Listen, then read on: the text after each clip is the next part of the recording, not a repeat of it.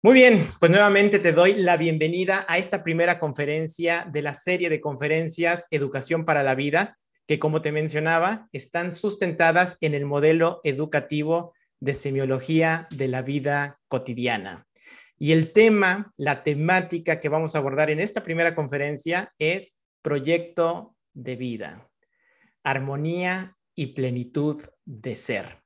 Te doy nuevamente la bienvenida y creo que ya conozco a la gran mayoría de ustedes, pero si no hemos tenido la oportunidad de coincidir en alguno de mis talleres, de conferencias, de cursos, déjame, me tomo un minuto para presentarme. Mi nombre es Rafael Puebla.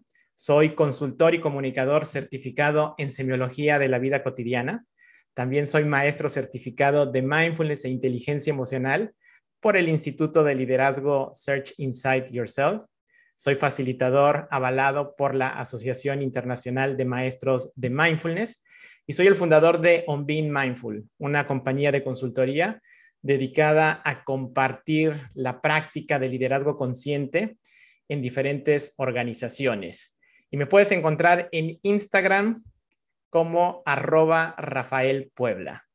Y es a través de esa red social en la que comparto muchos de los conocimientos, de la información que forman parte de esta conferencia, pero también que cubren otros aspectos de semiología de la vida cotidiana, pero también de temas afines como lo puede ser mindfulness y la inteligencia emocional.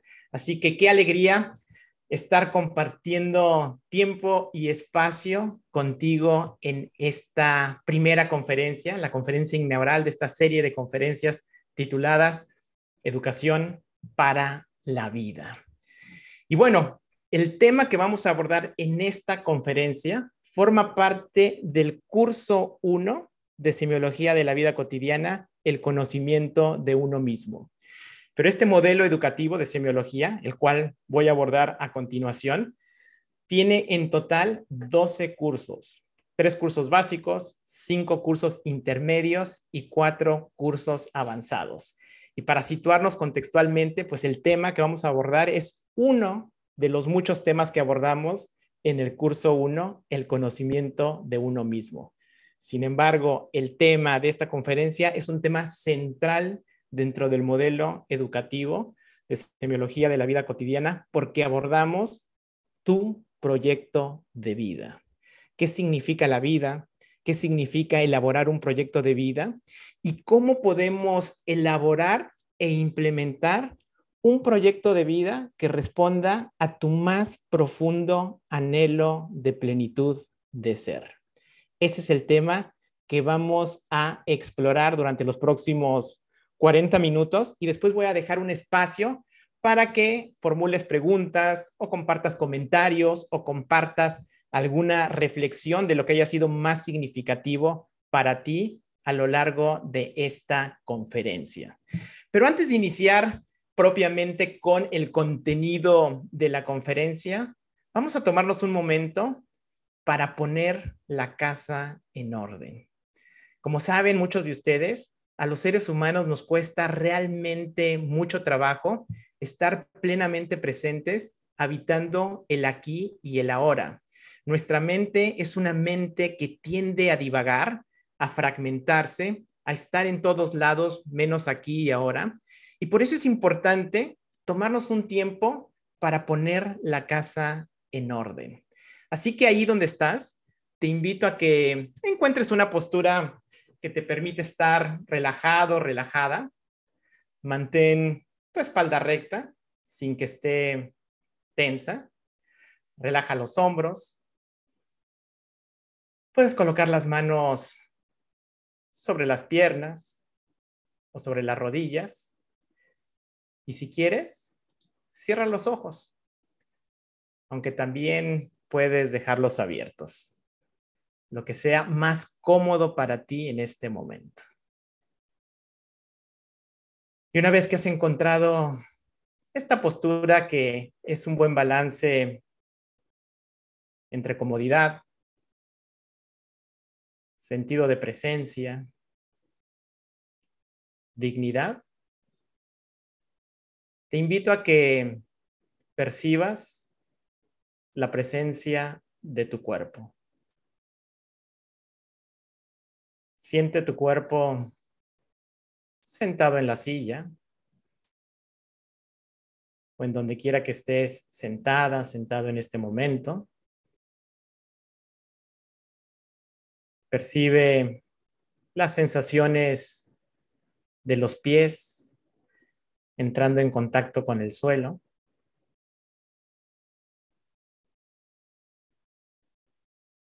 Siente los puntos de apoyo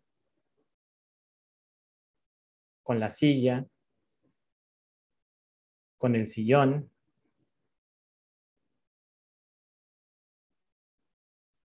Y de manera amable, lleva tu atención a la zona de tu cuerpo en donde sientas tu propia respiración.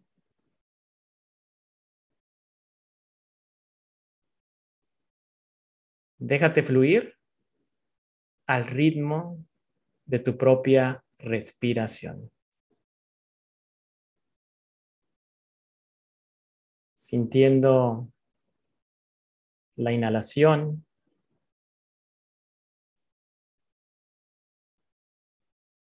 La exhalación.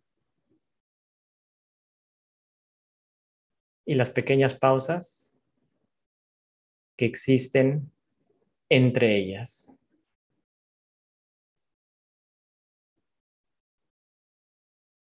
En este momento, te invito a que sueltes el pasado,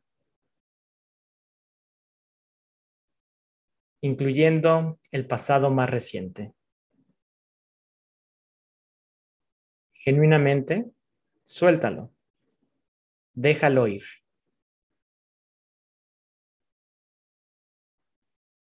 Y te invito también a que sueltes el futuro, incluyendo el futuro más próximo. Y así, soltando pasado y futuro, habita el presente. Vuélvete presencia.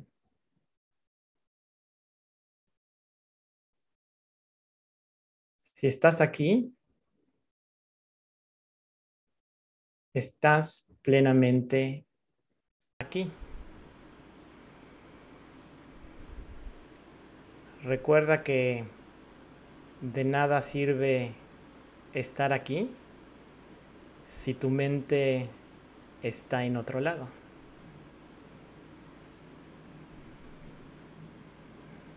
Y así habitando el presente, volviéndote presencia. Date cuenta que en este momento has llegado. Ya estás aquí y ahora. Bienvenida, bienvenido a casa.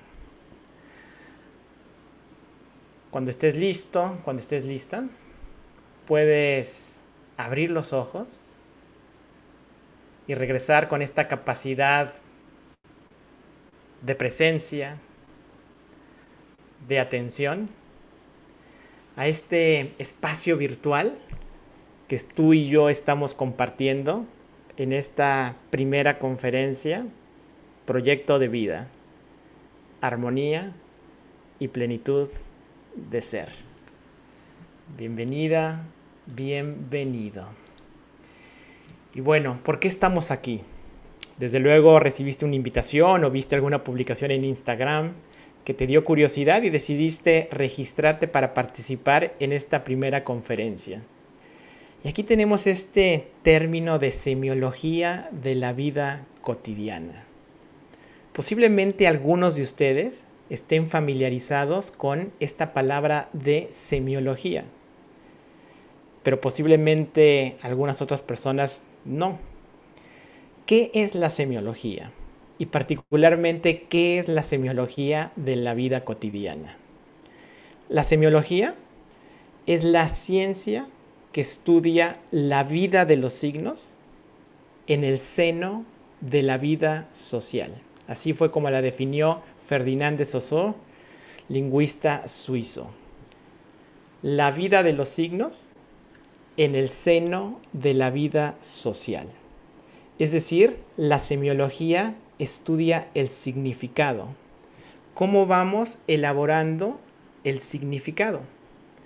Cuando hablamos de signos, hablamos de la unidad mínima de significación y los signos están vivos, están fluyendo constantemente en todas las cosas, en nuestra vida y en nosotros mismos. Así que la semiología se dedica a estudiar el significado y a estudiar el sentido. Pero cuando hablamos de semiología de la vida cotidiana, a lo que nos estamos refiriendo es a comprender cómo a lo largo de nuestra vida vamos generando el significado de las diferentes experiencias que vamos viviendo momento a momento. Porque dependiendo de cómo tú y yo vayamos construyendo ese significado, es cómo vamos dando sentido a lo que vamos viviendo y en consecuencia cómo vamos experimentando la vida y eso tiene un gran impacto en la calidad de nuestra vida. Así que ese es el tema central que abordamos en semiología de la vida cotidiana y eso nos genera nuevas perspectivas. ¿Nuevas perspectivas de qué? Pues nuevas perspectivas de significación. Y ahí entramos de lleno a lo que es la semiología de la vida cotidiana. Y aquí voy a hacer una pausa porque acabo de ver el chat y solamente quiero estar seguro que pueden ver mi pantalla. Si no la pueden ver en este momento, por favor díganme o pónganme en el chat, no puedo ver la pantalla. Y si la pueden ver, pongan sí. Si se ve, si se ve, muy bien. Gracias, ya me confirmaron, muchísimas gracias. Pues bueno, estábamos en qué es la semiología de la vida cotidiana. Y entonces, si la semiología es el estudio de la vida de los signos en el seno de la vida social, eso también nos abre la posibilidad de comprender algo, que toda la comunicación, absolutamente todo lo que pasa en tu vida y en mi vida, se puede resumir en tres pasos. Percibo signos, proceso signos y emito signos. Percibo signos, proceso signos y emito signos. Y así es como vamos manteniendo una relación con la vida. Desde que te levantaste hoy en la mañana, lo que has estado haciendo es esos tres pasos. Percibes signos, por ejemplo, percibes el aroma del café, procesas signos, procesas lo que ese aroma del café significa para ti y proyectas signos. Te surge el deseo de tomar café y tomas una acción para cumplir ese deseo. Todo en la vida funciona a través de esos tres pasos. Y cuando vamos comprendiendo esos tres pasos, pues nos da la oportunidad de ir comprendiendo cómo vamos desarrollando lo que te decía con anterioridad, el sentido y el significado de nuestra vida. Es decir, ¿qué significa tu vida para ti? Porque dependiendo del significado que tú le asignes, es cómo vas a vivirla. Y también eso nos ayuda a comprender que en realidad no hay momentos triviales. Hay momentos que vivimos de manera trivial, pero no hay momentos triviales si sabemos cómo construir el significado con relación a cada uno de los momentos que vamos viviendo a lo largo de nuestra vida. Porque si sabemos construir el sentido y el significado de cada uno de esos momentos, pues nos damos cuenta que en realidad la vida es una secuencia de momentos esplendorosos, siempre y cuando sepamos construir el significado de esos momentos. Porque también vamos a comprender un concepto fundamental, que la realidad es lo que es, pero la vida es lo que significa. Otra vez, si quieres anótalo. La realidad es lo que es, pero la vida es lo que significa esa realidad para ti. Eso lo que quiere decir es que no vivimos los hechos. Lo que vivimos es lo que esos hechos significan en nuestro escenario interno de conciencia. Los hechos allí están, pero los únicos responsables de asignarle el significado a los hechos de nuestra vida somos nosotros mismos. Es decir, el individuo es el responsable de generar su propio universo de significación. Y si te das cuenta, a todo en la vida le estamos asignando un significado. ¿Quién asigna ese significado? Lo asignas tú. Dependiendo de ese significado es cómo te vas a vincular con la experiencia que estás viviendo. Y cuando decimos que no vivimos los hechos, sino que los hechos significan en nuestro escenario interno de conciencia, vamos a comprender una temática que tocamos a lo largo de los diferentes cursos de semiología de la vida cotidiana. Que si bien es cierto que tú y yo tenemos una biografía, y la biografía está construida de hechos, yo puedo ver el Instagram de alguna persona y a partir de lo que publica esa persona, que son hechos, puedo inferir su biografía.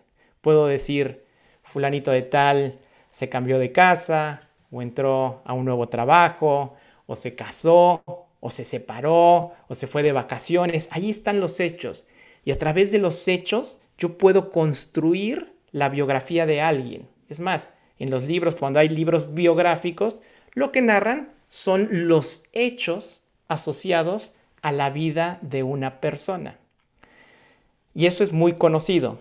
Pero también lo que sucede, y esto es un elemento fundamental de comprensión es que no solamente existe la biografía, no solamente existen los hechos que tú puedes documentar, existe tu intrabiografía. Es decir, cómo estás viviendo esos hechos que forman parte de tu biografía.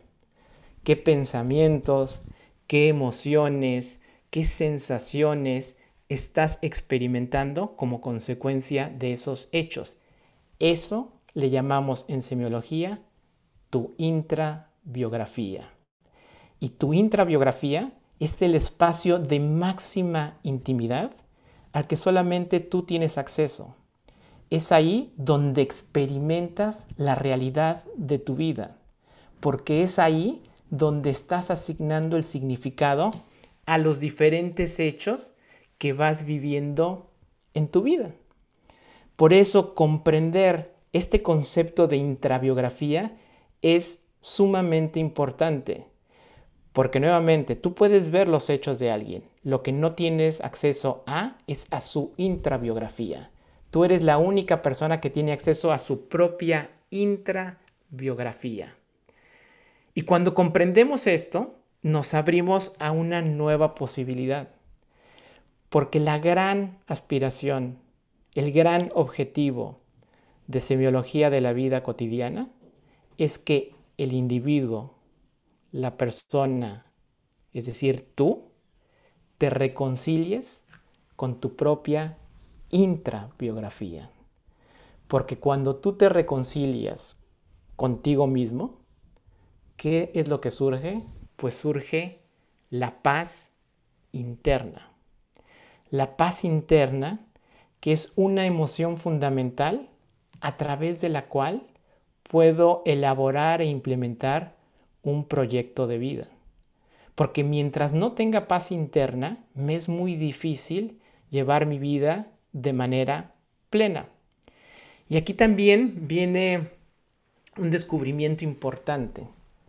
Hemos crecido con esta creencia, muchos de nosotros, que la paz interna depende de la secuencia de eventos externos, es decir, de los hechos que nos rodean. Y pensamos que si me voy a un jardín rodeado de flores hermosas, voy a estar en paz.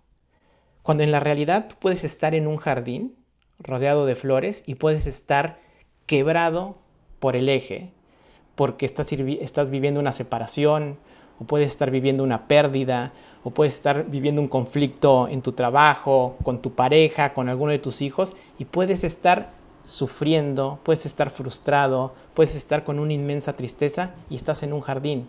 El jardín y las flores no te garantizan la paz interna. Ese jardín y esas flores tienen que estar en tu intrabiografía. Y eso nos abre otra posibilidad, que tú puedes generar tus propias condiciones para crear y construir tu propia paz interna. Esa es la gran aspiración de este modelo. Transformar la cultura del sufrimiento en la cultura de la paz interna. ¿Y dónde se transforma eso? Pues se transforma en tu escenario interno de conciencia, se transforma en tu propio ser. Porque la vida no se transforma, lo que se transforma es el ser. La vida solo ocurre en consecuencia. Y aquí viene otra creencia que normalmente tenemos. Es como si vemos una ventana que está sucia y le empezamos a limpiar por fuera, pero la mancha está por dentro. Nos podemos pasar años limpiando y no vamos a limpiar nada, porque no estamos limpiando del lado correcto. Lo mismo sucede con nuestra vida. Nuestra vida se limpia por dentro y se soluciona hacia afuera pero primero tengo que solucionar hacia adentro para después transformar mi vida. Por eso es que decimos, la vida no se transforma, se transforma el ser. Y un último concepto que quiero eh, compartir aquí contigo, relacionado con esta intrabiografía y el significado, es que en tu conciencia no hay ni cerca ni lejos, lo que hay es resonancia significativa o disonancia. Cuando hay una profunda resonancia significativa con algo o con alguien, está cerca de eso porque esa persona, esa experiencia, eso algo significa mucho para ti. Así que a través de esta profunda reconciliación con tu propia intrabiografía es que podemos generar la paz interna y queremos esa paz interna porque es la emoción fundamental sobre la cual puedo elaborar e implementar un proyecto de vida. Y es ahí donde entramos a el título de la conferencia, Proyecto de vida, armonía y plenitud de ser. Pero ¿qué es la vida? ¿Qué es la vida? La vida en realidad es una relación porque el individuo no existe en abstracto, existe rodeado de su principio de realidad. ¿Qué es el principio de realidad? Pues todo lo que te rodea, tu familia, tu casa, tu trabajo, tu educación, tu contexto socioeconómico, el país en donde vives, todos esos hechos, toda esa secuencia de eventos externos es el principio de realidad. Y tú vives inmerso en este principio de realidad. La vida la vida es una relación. La relación que existe entre tú, o entre ti, perdón, y ese principio de realidad. ¿De qué depende la calidad de vida de una persona? Pues depende de la relación, la relación que existe entre el individuo y entre el principio de realidad. ¿Y de qué depende la calidad de la relación? Pues depende de su significado. Y ahí volvemos nuevamente a este tema de semiología de la vida cotidiana. ¿Cómo vamos asignando significado a las diferentes experiencias que vamos viviendo? Porque dependiendo del significado que asignemos es la calidad de nuestra vida. Así que déjame resumo esto. La vida es una relación, la relación que existe entre el individuo y su principio de realidad. ¿De qué depende la calidad de vida de una persona? Pues de su relación. ¿Y de qué depende la relación?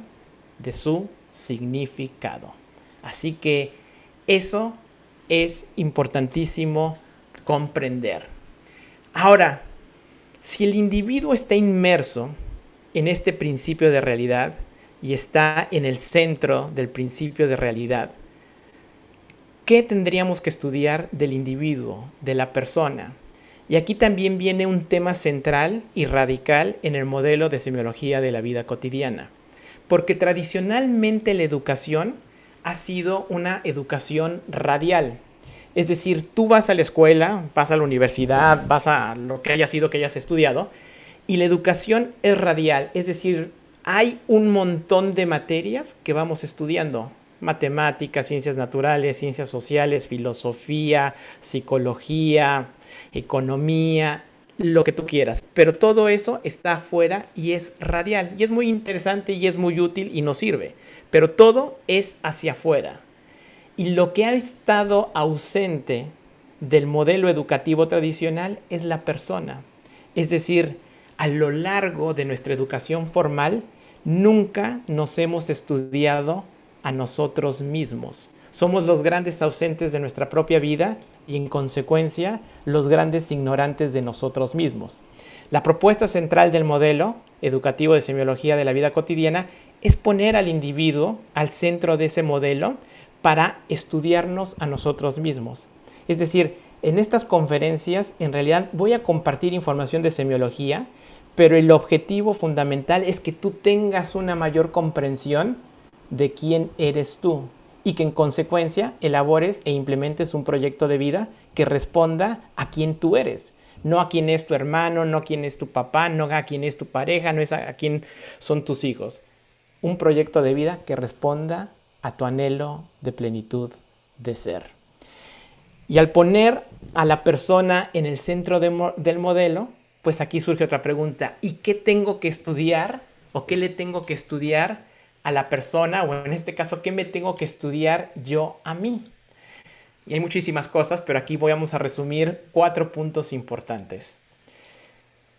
Al centro de la persona colocamos la conciencia.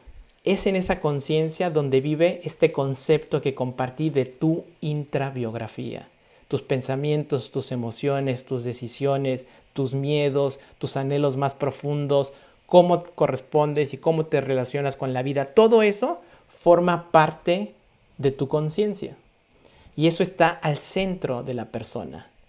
Pero al centro de la conciencia colocamos el autoconcepto. Y el autoconcepto lo comprendemos como un vínculo relacional en dos dimensiones, la relación que tengo yo conmigo mismo y la relación que tengo yo con todo y con todos los demás. Porque dependiendo de cómo me perciba yo a mí, es cómo me vinculo con todas las demás o con todos los demás elementos de mi vida. ¿Quieres saber cómo eres? Observa cómo vives. Porque todo lo que haces en tu vida responde a tu autoconcepto. Así como te percibes tú a ti, es así como vives. Es decir, el autoconcepto es una manera de ser ante la vida. Y aquí se abre un elemento fundamental que viene relacionado con otro concepto que compartí contigo. Si quieres transformar tu vida, lo que tienes que transformar es tu autoconcepto. Y el autoconcepto es dinámico. Cuando tú cambias tu autoconcepto, tu vida cambia. Siempre lo que hay que resolver es el autoconcepto. Muchas veces pensemos que tenemos un conflicto con nuestra pareja o con alguno de nuestros hijos o con nuestro jefe en el trabajo, pero no. El conflicto lo tenemos con nosotros mismos. Cuando yo arreglo ese conflicto en mi autoconcepto, se arregla lo demás. Y al centro del autoconcepto tenemos la vocación. Y la vocación que tiene una importancia fenomenal, grandísima, en tu plenitud de ser. Y no hablamos de una sola vocación, hablamos de un horizonte vocacional. Este horizonte vocacional que te permite articular tus luces para definir cuál es tu llamado interno y desdoblar esa capacidad de llamado interno en tu horizonte vocacional. Tu vocación define la ruta de tu pasión, pero es una pasión lúcida, es una pasión clara que surge de un profundo conocimiento de quién soy, y en consecuencia de qué es lo que quiero. Y cuando hablamos de esta ruta de la pasión de la vocación, pasión también la podemos relacionar con compromiso, porque una persona es sus compromisos. ¿Con quién o con qué estás realmente comprometido? Cuando te comprometes con algo o con alguien, entregas toda la fuerza de tu ser. Y a través del ejercicio pleno de un horizonte vocacional es que estamos comprometidos con qué? Pues con esa vocación. Y eso lo que significa o lo que da como resultado es que no realizas solamente acciones, sino que te estás realizando en cada una de las acciones que realizas. Y finalmente, al centro de la vocación tenemos el servicio. El servicio entendido como esta capacidad de compartir con las demás personas tu mejor versión a través de tu vocación. Cuando yo ya encontré mi vocación y la pongo al servicio de los demás, estoy desdoblando mi mejor versión ante la comunidad en la cual vivo y me desenvuelvo. Y es de esta manera que tenemos un eje de diamante que surge del individuo, pero lo conecta con su comunidad. Así que eso es lo que estudiamos en semiología de la vida cotidiana, a la persona al centro del modelo educativo, pero hay muchas cosas que estudiarnos a nosotros mismos. Este es simplemente una visión general de lo mucho que estudiamos. Pero ¿dónde se refleja, dónde se proyecta todo esto que te estoy compartiendo de la persona, su conciencia, su, autoconcepto, su vocación, su servicio. ¿Dónde se proyecta eso? Pues eso se proyecta en tu proyecto de vida. Armonía y plenitud de ser. Y con base a todo esto que he venido compartiendo de algunos elementos fundamentales de semiología de la vida cotidiana, muy posiblemente ya inferiste que al centro de tu proyecto de vida, quien está, eres tú. El yo al centro del proyecto de vida. Y eso también comprenderlo es fundamental, porque muchas veces, la gran mayoría de las veces, nosotros no estamos al centro de nuestro propio proyecto de vida. Hemos puesto a alguien o algo más en el centro de ese proyecto de vida. Quizá hemos puesto nuestro trabajo en el centro de, nuestro proyecto de vida y todas las decisiones, todas las acciones que tomo van con relación a mi trabajo. O he puesto a mi pareja en el centro de mi proyecto de vida y todo lo que hago no corresponde a mí, sino a mi pareja o a mis hijos, quizá los he puesto ahí, o qué sé yo. La invitación es a considerar esta nueva perspectiva, que seas tú el que está al centro de su proyecto de vida, pero no de una manera egoísta. Por eso es que te compartí contigo, que compartí contigo el eje de diamante de la lámina anterior. Porque cuando tú te pones al centro y cuando realmente ejerces tu vocación, pues proyectas eso a todas las esferas periféricas que ahora vamos a revisar del proyecto de vida. Pero es importantísimo esta noción y comprensión de considerar al yo, es decir, a ti, al centro de tu proyecto de vida. ¿Y cuáles son las cuatro esferas periféricas de este proyecto de vida? Pues tenemos en la base la salud. La salud que también es importantísima y que muchas veces no le prestamos atención. Y cuando hablamos de salud, hablamos de salud física, de salud emocional, de salud mental. Y cuando hablamos también de salud, estamos tocando apenas la punta del iceberg, pero cada una de estas esferas es de una complejidad y de una profundidad inmensa. Pero para fines de esta conferencia, te hago aquí una pregunta. ¿Qué tan en serio tomas tú tu salud? Física, emocional, mental. A nivel físico, ¿vas con regularidad al doctor o no? ¿Vas al dentista o no? ¿Cuál es la calidad de tu sueño? ¿Cuál es la calidad de tu alimentación? ¿Haces ejercicio o no haces ejercicio? ¿Cómo son tus emociones? ¿Qué tipo de emociones experimentas en tu vida cotidiana? ¿Son emociones positivas o son emociones que vulneran e impactan tu plenitud de ser. ¿Qué tipo de pensamientos estás experimentando en tu vida cotidiana? Si en algún momento has sentido depresión, angustia, has acudido con un profesional de la salud mental para que te ayude o no, porque consideras que no lo necesitas o que es de, personas que están mal y que tú no eres una de ellas. En fin, ¿cómo te vinculas tú con la esfera de tu salud? Porque tener una óptima salud, y por eso es que es, la esfera fundamental, te ayuda en el resto de las esferas.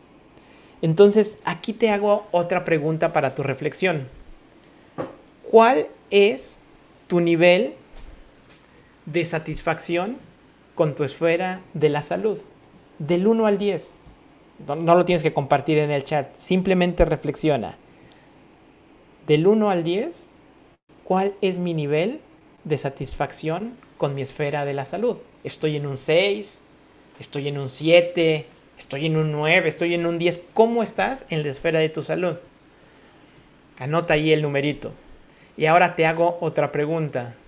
Si no estás en un 10, ¿qué necesitarías para que, de acuerdo a tu propia valoración, porque esta valoración corresponde a ti nada más, ¿qué te hace falta para llegar a ese 10? ¿En ¿Qué te hace falta? ¿Dormir mejor? ¿Incorporar una rutina de ejercicio? Quizá ir al doctor, porque hace tres años que no me paro por el doctor para que me haga mi chequeo anual. ¿Qué es lo que te haría falta para completar ese nivel de satisfacción que llegue al 10? Entonces, esa es la esfera de la salud. Es fundamental abordar la esfera de la salud desde una perspectiva de entusiasmo, no de esfuerzo. Salud física, salud emocional, salud mental, porque eso nos va a dar sustento al resto de las esferas de tu proyecto de vida. Ahora vámonos a la otra esfera, a la esfera del trabajo y de la vocación. Y en este momento las tenemos juntas, trabajo y vocación. En un mundo ideal deberíamos de tener solamente la esfera de la vocación, porque deberíamos estar en el ejercicio pleno de nuestro horizonte vocacional. Pero lamentablemente la gran mayoría no está en ejercicio de su vocación, hacen un trabajo para lograr sustento económico, pero esta esfera nos habla de dos elementos primordiales. Productividad económica Sí, porque hay que saberse generar productividad económica para sostener nuestro proyecto de vida, pero también nos habla de realización personal a través de la vocación. Y ya hablábamos de lo importante que es la vocación en la lámina anterior. Aquí lo que te voy a mencionar es dos elementos importantes. Número uno, que la vocación se descubre. La vocación se asume y la vocación se implementa. Porque en algunas ocasiones podemos descubrir nuestra vocación o nuestro horizonte vocacional, pero no asumirlo, por cualquiera que sea la razón, pero no lo asumo. Muchas veces puedo descubrirlo, asumirlo y estoy en el paso de implementarlo. Quizá todavía no esté ahí, pero ya me estoy moviendo en esa dirección. Entonces, esta esfera del trabajo y la vocación, pues involucra todo lo relacionado con descubrir, asumir, implementar tu vocación, ejercer ese horizonte vocacional de tal manera que te procure productividad económica y plenitud y realización personal. Y también esta esfera, evidentemente cuando hablamos del trabajo sobre todo, es una esfera que en muchas de las personas es una fuente constante de sufrimiento al interior de las organizaciones hay mucho sufrimiento. De hecho, gran parte del trabajo que yo hago es al interior de las organizaciones. Y te puedes encontrar historias de terror de lo que sucede en una organización. Donde hay jefes prepotentes, donde hay jefes déspotas, donde quieren ejercer el control, donde amedrentan a sus empleados, en fin. Donde hay una descomposición organizacional y estructural que genera mucho sufrimiento al interior de esa organización. Por eso es importante, número uno, comprender nuestra vocación. Número dos, comprender cuál es el contexto de mi trabajo. Y número tres, comprender y definir si ese trabajo tiene sentido para mí o no tiene sentido. Y si ha perdido el sentido, ¿qué puedo hacer para recobrar ese sentido? Y si sé que no lo voy a recobrar, pues bueno, buscarme un nuevo trabajo. Pero en fin, en esta esfera de trabajo y vocación incluimos productividad económica, plenitud y realización personal. Aquí te hago nuevamente esta pregunta de reflexión. ¿Cuál es tu nivel de satisfacción con relación a tu esfera del trabajo y la vocación? Del 1 al 10, ¿en qué número de la escala estás? Y esta es una reflexión tú para ti. El único que puede definir su proyecto de vida eres tú. Y un elemento fundamental es entender cuál es mi nivel actual de satisfacción con mi proyecto de vida. En este momento con la esfera del trabajo y de la vocación. Así que ahí asignale un número. Y hagamos la siguiente reflexión. Si no estoy en un 10, ¿qué necesitaría para llegar a ese 10?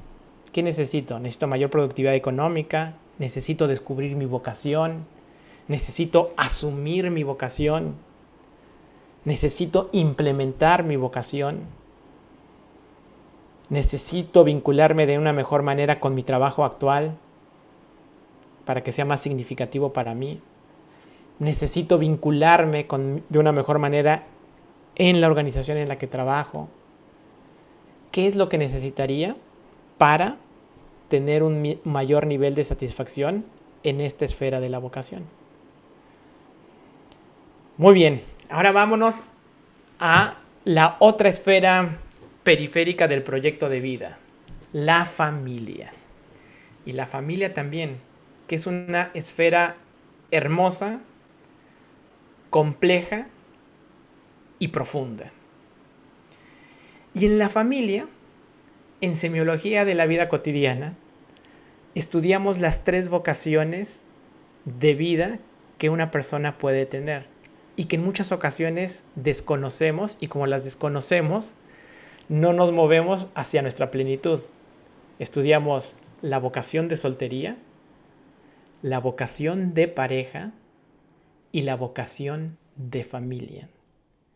Tres vocaciones con códigos completamente diferentes, con plenitud completamente diferente y con realización personal completamente diferente. Tres opciones totalmente válidas. La vocación de soltería no le pide nada a la de pareja, no le pide nada a la de la familia. La de pareja no le pide nada a la de la soltería ni a la de la familia, y la de la familia ni a la de la pareja ni a la de soltería. Es decir, a través de esas tres vocaciones podemos experimentar plenitud y realización personal. Sin embargo, lo que sucede en muchas ocasiones es que estamos altamente condicionados y a través de la escuela, de la familia, de la sociedad, hemos introyectado una serie de signos que hemos procesado de una manera y que hemos emitido de alguna manera a través de una creencia y creemos, muchos de nosotros, que el único proyecto viable es el de la familia o el de la pareja. Que el estar soltero no está bien. Que si yo estoy soltero significa que hay algo malo conmigo porque no he podido encontrar pareja. O que si estoy soltero eh, seguramente es porque soy infeliz. O que si soy soltero seguramente es porque hay algo que no está bien conmigo. En fin, una serie de creencias que están completamente desasociadas de lo que realmente es una vocación plena de soltero. Y esta disponibilidad radial que un soltero tiene a su alcance y esa capacidad de relacionarse en esta vocación de soltería con el mundo, con las demás personas. Pero también está la vocación de pareja, que la vocación de pareja significa eso, estar en pareja pero sin tener hijos, y que también en ocasiones se juzga mucho personas que viven en pareja y que empiezan a ser cuestionadas. ¿Y cuándo vas a tener hijos? ¿Y para cuándo nos vas a hacer abuelos? ¿Y para cuándo llega el sobrinito? Y es un cuestionamiento cuando una persona que esté en pareja no tiene hijos. Y entonces muchas parejas van y tienen hijos para cumplir con el mandato cultural cuando en realidad no tenían vocación de familia, tenían vocación de pareja, pero no vocación de familia. Y después tenemos esta vocación de familia, que es de una complejidad también grandísima, porque no hay mayor responsabilidad que traer una vida a este mundo. Entonces, la vocación de familia demanda o demanda un compromiso del 100% con tus hijos. Si no estás dispuesto a entregarle el 100% a tus hijos, es mejor no tener hijos. Por eso es importantísimo que comprendamos y que nos eduquemos como personas que hay tres vocaciones. Soltería, pareja y familia. ¿Cuál es tu vocación? Eso, eso también es muy relacionado a la vocación personal. La descubro, la asumo y la implemento. Vocación de soltería, de pareja y de familia. Eso lo estudiamos a profundidad. Pero además de estas tres vocaciones, en este momento, ¿cómo es tu vida familiar? ¿Cómo son las relaciones al interior de tu familia? ¿Disfrutas estando con tu familia o es algo que no disfrutas tanto? ¿Te gusta estar en tu casa con tu familia? ¿Te gusta salir con tu, con tu familia? ¿O prefieres no salir tanto? ¿Es algo que deseas esquivar? ¿Cómo es la relación con tu familia extendida? ¿Tienes buena relación con tus suegros, tus suegras, primos, primas? ¿Cómo es ese tipo de vida? ¿Qué tanta plenitud y placer encuentras en esta esfera de tu proyecto de vida? Así que te invito a que reflexiones en este momento. Del 1 al 10, ¿cuál es el nivel de satisfacción que tienes con tu esfera familiar? ¿Cuál es ese nivel de satisfacción que tienes con tu esfera familiar? Y si no estás en el 10, ¿qué necesitarías para estar en el 10? ¿Qué se, qué se necesitaría para estar en el 10? Nuevamente, el único que puede evaluar su proyecto de vida eres tú. Tú eres la única persona que sabe tu nivel de satisfacción y qué es lo que hace falta. Y aquí la invitación es a observar, a contemplar sin juzgar. Si no estás en un 10, que muchos de nosotros no estamos en un 10, no hay que juzgarte, hay que darse cuenta simplemente, ok, estoy en un 6, pero ¿por qué estoy en un 6? ¿Qué me haría falta para estar en una calificación más alta con relación a satisfacción en esta esfera de la familia. Muy bien, vámonos a la última esfera del proyecto de vida, que es la esfera de la vida social. Una esfera también descomunal, mente importante, porque la vida social es un pulmón para tu proyecto de vida. Es aquí donde encontramos las relaciones con nuestros amigos, con nuestras amigas, nuestras actividades recreativas, nuestras actividades de entretenimiento, nuestros hobbies, y que cuando sabemos vivir a plenitud, se convierten en una fuente de oxigenación para mi proyecto de vida. ¿Cuántos de nosotros no hemos estado en un momento difícil de nuestra vida y el hecho de reunirnos con nuestro núcleo de amistades nos ha cambiado completamente la perspectiva. Hemos salido renovados de una reunión, de una comida, de una cena, de una fiesta, por ese contacto social que hemos tenido.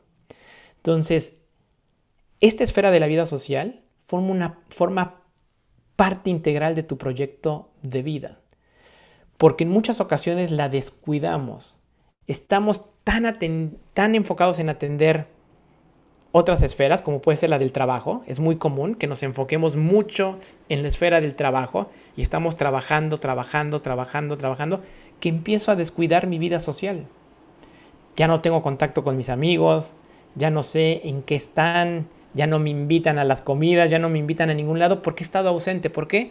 Porque he puesto mucho esfuerzo, mucho foco a una esfera, en este caso a la esfera del trabajo y de la vocación, descuidando la esfera de la vida social. Pero nuevamente, la esfera de la vida social es un pulmón para tu proyecto de vida. No la descuides, aliméntala conscientemente. Mantén esa relación con tus amistades, con tus hobbies, con tus actividades recreativas.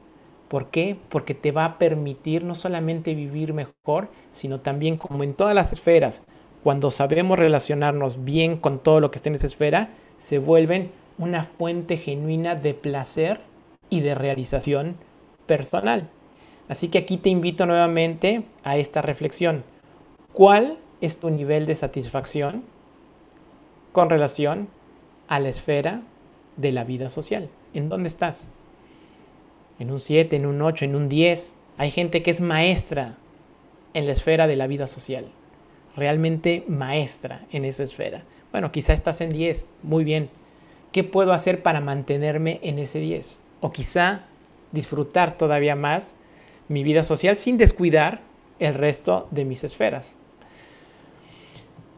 Y si no estás en un 10, ¿qué te haría falta para aumentar tu nivel de satisfacción con esa esfera de la vida social? Así que este es el esquema maestro de semiología de la vida cotidiana, el esquema central de semiología de la vida cotidiana, porque aquí se incluyen no solamente los 12 cursos del modelo de semiología de la vida cotidiana, están contenidos aquí, sino que también cualquier actividad de tu vida está incluida en este modelo. No hay actividad de tu vida que no se contemple en alguna de estas esferas. Por eso, es importantísimo tener una estructura de un proyecto de vida.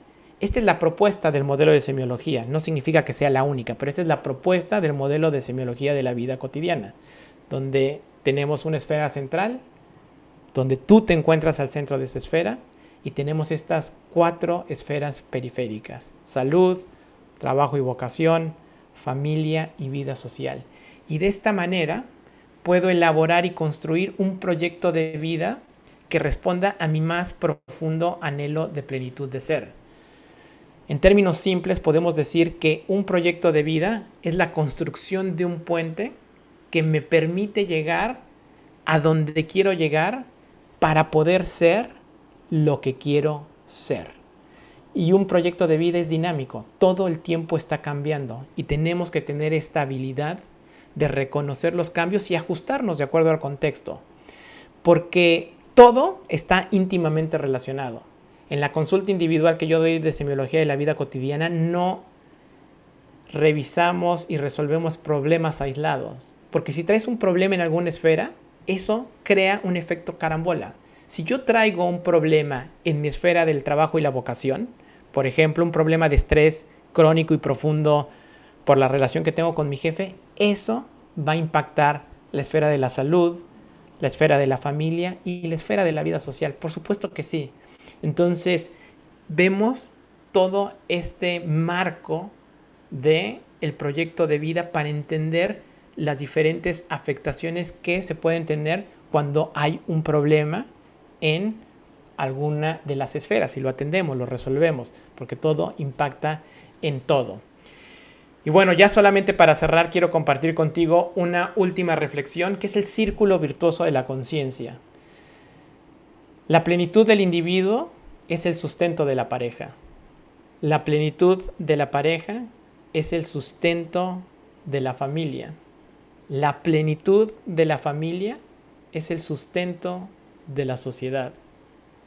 Y la plenitud de la sociedad es el sustento del individuo todo parte del individuo, pero se cierra el círculo a través de este círculo virtuoso de la conciencia, individuo, pareja, familia, sociedad. Y es ahí donde la gran aspiración de este modelo es educar al individuo a través de un mayor conocimiento de su propio ser para elevar su nivel de conciencia y en consecuencia elevar su calidad de vida. Porque como se dice, si no soy yo, entonces ¿quién? Si no es ahora, entonces ¿cuándo? Y si no es con amor, entonces ¿cómo? Nunca es tarde, siempre es un aquí y un ahora. Y no me resta más que invitarte a la conferencia del próximo sábado, nuestra segunda conferencia dentro de esta serie de conferencias Educación para la Vida, donde el tema que vamos a abordar es tu actitud ante la vida. Vamos a abordar qué es una actitud y cómo esa actitud determina la manera en que te involucras tú contigo mismo a través del autoconcepto y tú con tu principio de realidad a través de la vida. ¿Y qué pasa cuando tenemos actitudes disfuncionales y cómo podemos convertir esa actitud disfuncional en una actitud funcional? Así que solamente quiero pedirte un último favor. Si ya me sigues en Instagram, te agradecería me mandes un mensaje con el testimonio de lo que experimentaste en esta primera conferencia. ¿Qué resonó contigo? Quizá hubo una idea que resonó contigo, quizá fue el modelo del proyecto de vida, quizá fue el comprender que tenemos una interiorbiografía, quizá fue el comprender que la vida no se soluciona, lo que se transforma es el ser, qué sé yo, quizá hay un concepto con el cual te quedaste y que resonó profundamente para ti. Regálame eso en un mensaje en Instagram porque me gustaría usarlo como testimonio para que más personas tengan acceso a este modelo y participen en esta serie de conferencias gratuitas. Y ya con esto pues cerramos nuestra conferencia.